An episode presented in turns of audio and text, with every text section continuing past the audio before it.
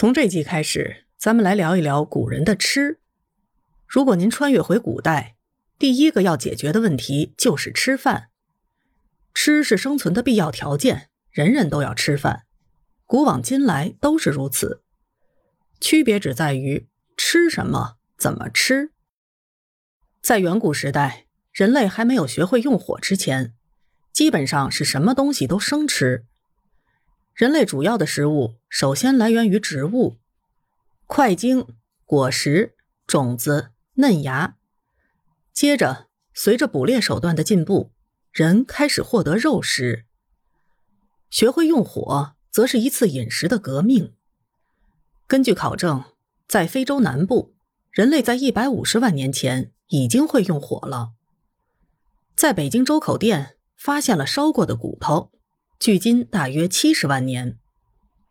尼斯附近的阿玛塔在考古中发现了用火的遗迹，表明最早的欧洲人在四十万年前也开始使用火了。《礼记》中说：“夫礼之初，始诸饮食。”所谓礼，也就是社会行为的制度和规范。人们获得食物之后，再也不像以前那样就地吃掉。而是带回去，在群体里吃掉，这就是最早的社群观念。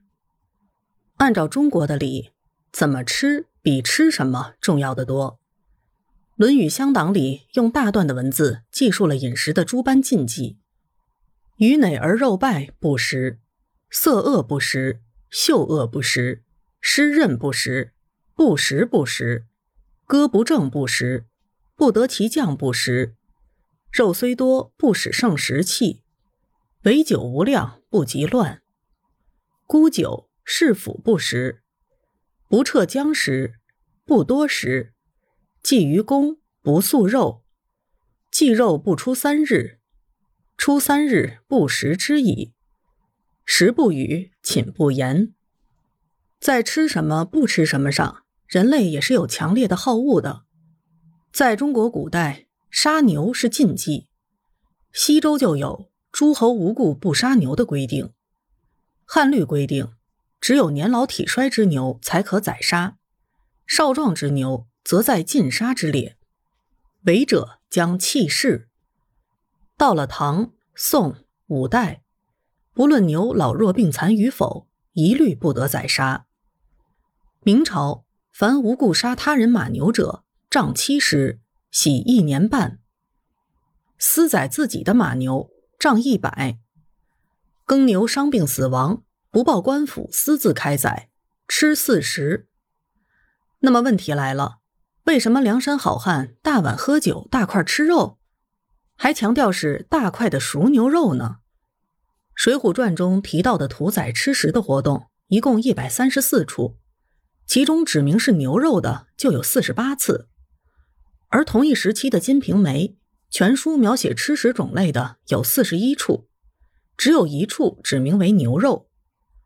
合理的解释就是，《水浒传》中描述的是一个江湖世界，奉行的是另一套反社会、反世俗的规则。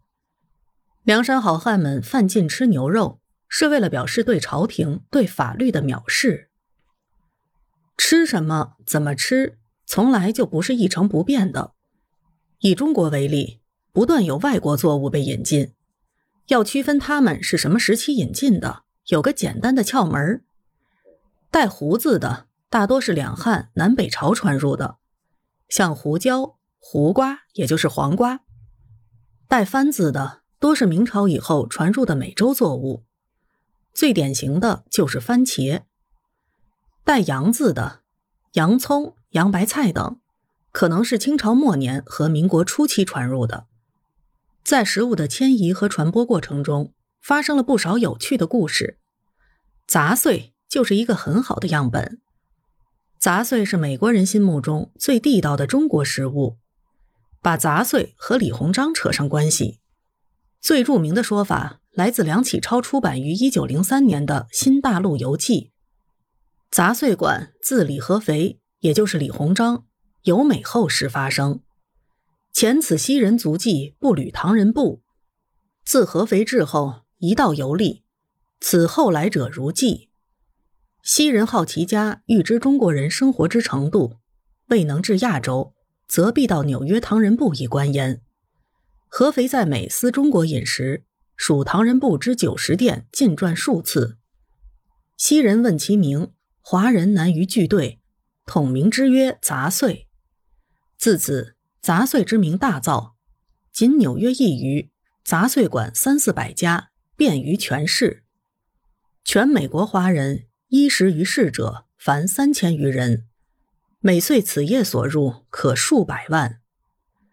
梁启超的说法不尽属实。一八九六年，李鸿章访美时，美国媒体对他进行了近乎狗仔队般的全程贴身报道。他所带的高级厨师、全套烹饪用具以及各种食材，他哪顿饭吃什么，都被美国媒体八卦得清清楚楚。根本没有关于他吃杂碎的任何报道。李鸿章既然有专属厨师，不可能像普通游客那样私中国饮食，更加不可能让唐人街的饭馆给他送菜。至于“杂碎”一名的由来，有说是李鸿章随口起的菜名，也有说是李鸿章的骂人话被误以为是菜名，这都属于在没有事实论据上的猜测。与其说“杂碎”跟李鸿章有关，还不如说是先期进入美国的中餐借李鸿章之名进行了一次捆绑式营销。早在1884年，也就是李鸿章访美十二年之前，最早的华裔记者黄清福在《布鲁克林英报》上用英文介绍中国菜时，就提及杂碎，或许称得上是中国的国菜。这显然是拉大旗做虎皮。1892年。黄清福在《大都会》杂志发表《纽约的华人》一文，提到关于杂碎的细节。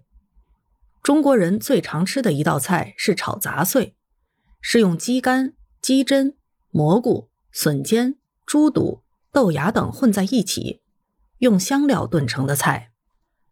炖汤汁倒进米饭里，加上一些酱油，变成了人们吃米饭时最喜爱的一种美味佐料。假托李鸿章之名。杂碎彻底火爆美国，这就是食物的际遇。人们吃的不仅仅是食物本身，还是它所平依的文化。